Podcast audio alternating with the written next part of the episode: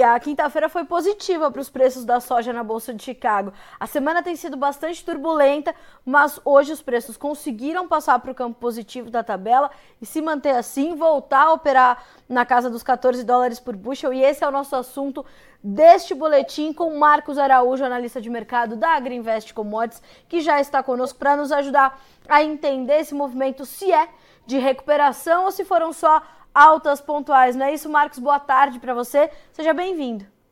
Obrigado, boa tarde, Carlos. Boa tarde a todos que nos ouvem e veem. É verdade. Marcos, tivemos um movimento de recuperação ou são altas pontuais, refletindo informações pontuais? Como é que você está avaliando esse fechamento com um pouco mais de 15, 13 pontos de alta nos principais contratos negociados para a soja lá em Chicago?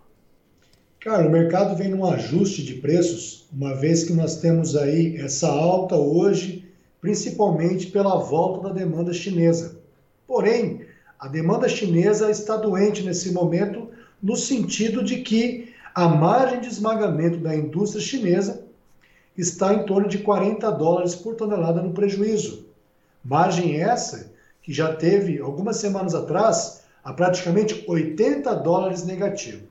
Com essa queda recente de Chicago e dos prêmios, os bases, custo e frete China, em torno de 1 dólar e 10 por bushel, fez com que a margem da indústria chinesa de menos 80 dólares viesse agora para 40 dólares. A China precisa comprar em torno de 23, 24 milhões de toneladas de soja para cobrir a sua demanda até janeiro. Os estoques de farelo de soja estão baixos na China. A boa notícia para dar uma sustentação na alta do preço, olhando Chicago, vem do lado principalmente da suinocultura, que é o grande segmento consumidor da nossa soja na China, uma vez que a soja brasileira, americana, ao ser processada, vira farelo e óleo para atender toda essa cadeia da produção de suíno, já que a suinocultura chinesa representa cerca de 50% da produção mundial.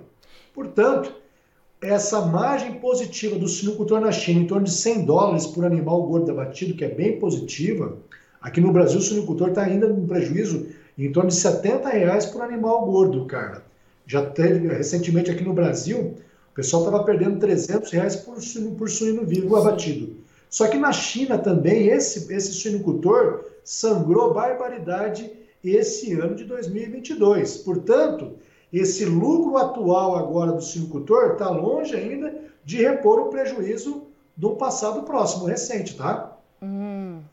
Ou seja, a gente tem um movimento de melhora, de retomada, principalmente da suinocultura, que se reflete numa, num início de melhora para as margens também de processamento da soja mas é um processo. Esse, é, pelo que eu estou entendendo, né, Marcos? Para que esse processo continue, a gente vai ter que ver preços que ainda sejam atrativos para os chineses. Mas essa volta da demanda, Marcos, não pode puxar o preço e trazer esse movimento de volta para trás? Como é que você tá?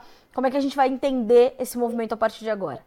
Vai ser uma queda de braço grande para nós observarmos isso tudo aí, de que preço esse, de que forma esse preço na China vai ser compensado. Por exemplo, você está tendo uma queda dos fretes marítimos com o recuo do petróleo, com a menor demanda, menor crescimento chinês, menor importação do minério de ferro, carvão, então isso tudo tem diminuído o frete marítimo, compensando ah, uma, menor, uma maior queda dos prêmios dos bens custo de frete China, o que é bom para nós, né? Só que quando você olha a curva de preço dos subprodutos farelo e óleo de soja na bolsa de Dalian, nós temos uma curva de preço invertida desses produtos. Portanto, ainda não, nós não estamos convencidos de que Chicago tem uma força suficiente uh, de ter uma alta consistente, porque nós estamos em plena boca de safra no hemisfério norte, nós temos os produtores pouco vendidos e a previsão da melhora climática nos Estados Unidos para as próximas duas semanas, que faz com que a soja tenha um potencial de produtividade recorde nos Estados Unidos, com uma produção ao redor de 125 milhões de toneladas. Isso tudo aí, Carla, são ah, dentro do balanço de forças, junto com baixo ritmo de venda do seu agricultor brasileiro e o argentino, isso tudo nos leva a crer que Chicago tem suas altas limitadas, a não ser que nós tenhamos uma grande mudança uh, de cenário aqui para frente. Marcos, é, isso te preocupa para a formação dos preços aqui no Brasil, mas mais do que isso, para a rentabilidade do produtor? Porque se a gente vai aqui nas nossas buscas, viu, Marcos, o que, que tipo de informação o produtor está buscando agora pelo nosso site, é justamente entender como essa volatilidade das commodities tem influenciado na sua rentabilidade. E você é um profissional que acompanha muito de perto isso, né? Obrigado. Bom, esse é um fator preocupante demais. Por exemplo, você tem uh, o lado positivo disso tudo aí, uh, Carla, são uh, a expectativa sobre o custo da logística interna brasileira. Uh, portanto, esse óleo diesel a R$ reais com uma tendência de queda, essa valorização do real também, nós acreditamos que o real deva ganhar valor frente ao dólar, deva diminuir esse custo logístico aqui em relação ao preço do diesel mas o, a rentabilidade do sojicultor brasileiro, que nas últimas semanas tinha batido aí, falando do médio norte do Mato Grosso, cerca de lá no comecinho, no, em junho, nós tínhamos uma rentabilidade de 65%, o retorno sobre investimento. Para hoje, 44%. Praticamente mil reais por hectare o produtor de, de junho para cá deixou de garantir Nossa. com essa mudança toda do mercado. Chicago o ano que vem nós tínhamos a 15,70, para hoje 14,13 o bushel. Isso daí com certeza afeta diretamente o retorno financeiro do sojicultor brasileiro. Isso que, gente, isso que eu ia te perguntar, a gente já está falando de um retorno financeiro 22, 23, Marcos. Sim, sem dúvida alguma. Uh, se nós pegarmos, por exemplo, na nossa estimativa de custo total de produção, uh, colocando remuneração dos fatores, que é um custo de oportunidade para o pro, pro, pro produtor, o proprietário da terra, né? a mais ou menos R$ 1.100, R$ 1.200 por hectare de custo ali, nós estamos estimando, a grosso modo, um custo total de R$ 7.500 por hectare para o ano que vem, para uma lavoura de alta tecnologia, 65 sacas, pegando o preço da soja em sorriso para o ano que vem, conforme uh, Chicago nesse momento, nós temos aí, seria um preço da soja uh, de R$ 137,50 a saca, o sojicultor está ah, uh, tendo um lucro em torno de mil reais por hectare nessas condições. Né? Marcos, isso justifica naturalmente uma comercialização, um ritmo de comercialização mais lento, eu imagino, para a safra 22-23 pelo produtor brasileiro, mas eu te pergunto, esse pode ser um fator que, um, pode deixar as cotações ainda mais fragilizadas ou a rentabilidade do produtor aqui no Brasil mais fragilizada uh, e pode é, é, trazer ali um, um, desequilíbrio nos próximos meses quando ele vai ter que tomar decisões ali é, mais rapidamente, talvez? Esse é um exemplo similar do que aconteceu com o boi de confinamento em outubro do ano passado, que o pessoal não tinha vendido o boi para frente nem a termo, nem comprado, nem vendido futuro ou comprado put, uhum. ficou assistindo o mercado. Infelizmente, tivemos casos de vaca louca atípica, Minas Gerais, Mato Grosso. O preço do boi na B3 de 340 foi para 257 reais. O, o pecuarista queria vender, não tinha demanda no mercado. Eu acho que é um caso extremo para isso para soja. Só que quando a gente olha o ritmo de venda da América do Sul e do americano para o ano que vem, quando a gente fala em soja, uh, praticamente dois terços do consumo mundial, da importação mundial de soja se dá pela China, então nós temos um grande, um grande comprador que vai ser, vai ter a opção de três origens para disputar. E esse preço, no, e esse preço aqui no Brasil, o produtor que pagar para ver, para deixar vender lá na boca de safra, ele pode ter uma concorrência muito grande e o que vai se traduzir num grande desconto dos prêmios dos bens aqui no Brasil. Essa é uma preocupação nossa aqui para quem está deixando para comercializar lá no final da boca de safra. Apesar que a gente, nós não, não concordamos com essa estratégia daquele produtor que comercializa seu grãos baseado no fluxo de caixa.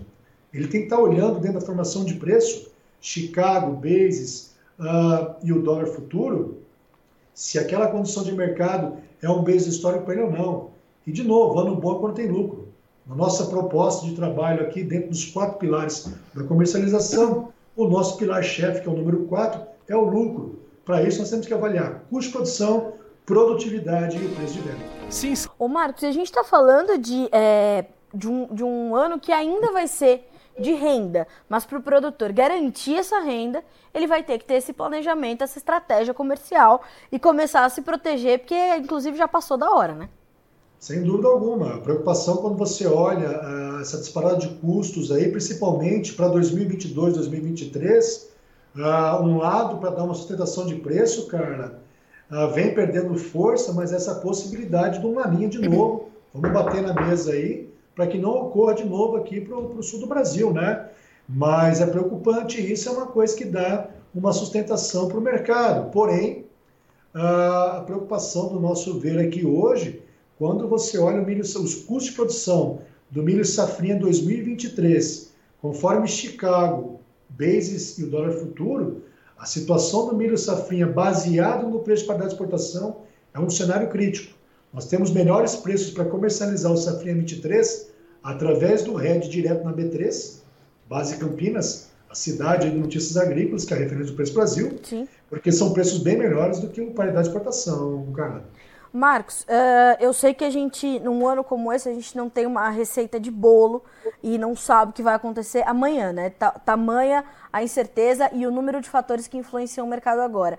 Mas, com a tua experiência, tem alguma coisa no horizonte para vocês da Agriinvest que poderia mudar esse cenário e dar algum suporte agora? ou né, no, no curto e médio prazo para os preços, ou não, é momento da gente ter cautela e saber que é um momento sazonal de pressão de baixa, agora tanto para Chicago quanto para o produtor do Brasil?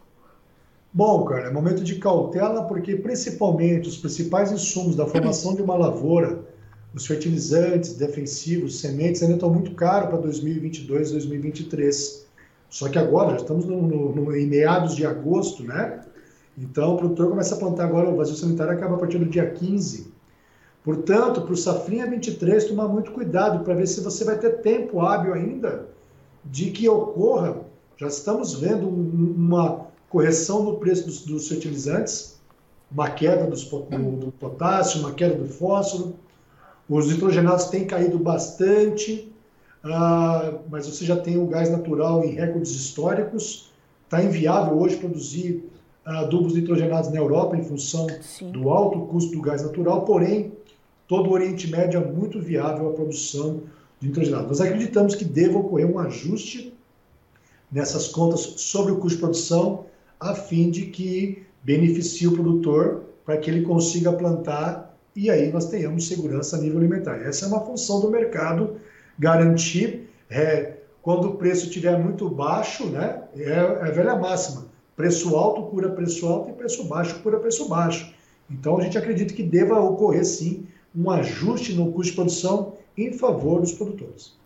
Marcos, olha só, eu vou te, eu vou na, na, sequência dessa entrevista, eu vou agendar com você, a gente vai alinhar um dia só pra gente falar sobre retorno financeiro e vamos puxar o milho safrinha também, porque aí a gente consegue ter essa participação dos produtores, eles tirarem as suas dúvidas, e eu gostaria muito que você apresentasse mais uma vez o Pro Market para eles, que eu acho que é uma das ferramentas uh, mais disruptivas, inclusive, do mercado nesse momento, quando ele consegue enxergar a, a, a, rentabilidade dele mudando junto com a movimentação de Chicago, do câmbio, do basis. Acho que é, é isso que o produtor precisa ter, essa, esse entendimento de como é que os fatores se amarram para a gente chegar nessa questão da rentabilidade.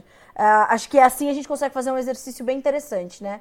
Será um prazer, vamos combinar sim. A partir da semana que vem aí, amanhã estou em viagem aqui participando da AgroLeite em Castro, mas semana que vem toda estou em Curitiba, vai ser um prazer nós fazermos esse bate-papo e apresentar essa ferramenta que com certeza contribui para o gestor, para a gestora do agronegócio em tempo real, conforme as condições do mercado e a sua previsão orçamentária, ele vai ter uma transparência e clareza na formação de preço e do seu retorno financeiro, Carmen. Obrigado. Com certeza. Aí. Imagina! E que momento importante para você conferir as informações do mercado do leite, né, Marcos? A gente está num momento importantíssimo desse mercado e para você juntar as suas análises do, mer do mercado de grãos mais o mercado de pecuária nesse momento é completamente pertinente também, né? Bacana, vai ser uma, uma discussão muito rica amanhã ali em Castro, na AgroLeite, e um grande prazer é, ver os amigos lá de Castro e região. Com certeza. Marcos, obrigada mais uma vez, meu amigo, por estar conosco. E vamos Valeu. nos falar. Semana que vem você está de volta e a gente vai trazer mais informação boa para o produtor. Valeu, gente. Um abraço. Até, até a mais, próxima. um abraço. Marcos Araújo, senhoras e senhores, o rei dos números, né? Que eu falo para vocês aqui, o Marcos tem uma capacidade de cálculo sensacional e mostra que de junho até agora o produtor brasileiro já deixou de ganhar cerca de mil reais por hectare se a gente contabilizar todas as variáveis que formam o preço aqui para o Brasil. É ano de rentabilidade da safra 22-23? É, mas para o produtor que está comercialmente planejado, estratégia detalhada e menos exposição ao risco. Precisa garantir a tua rentabilidade.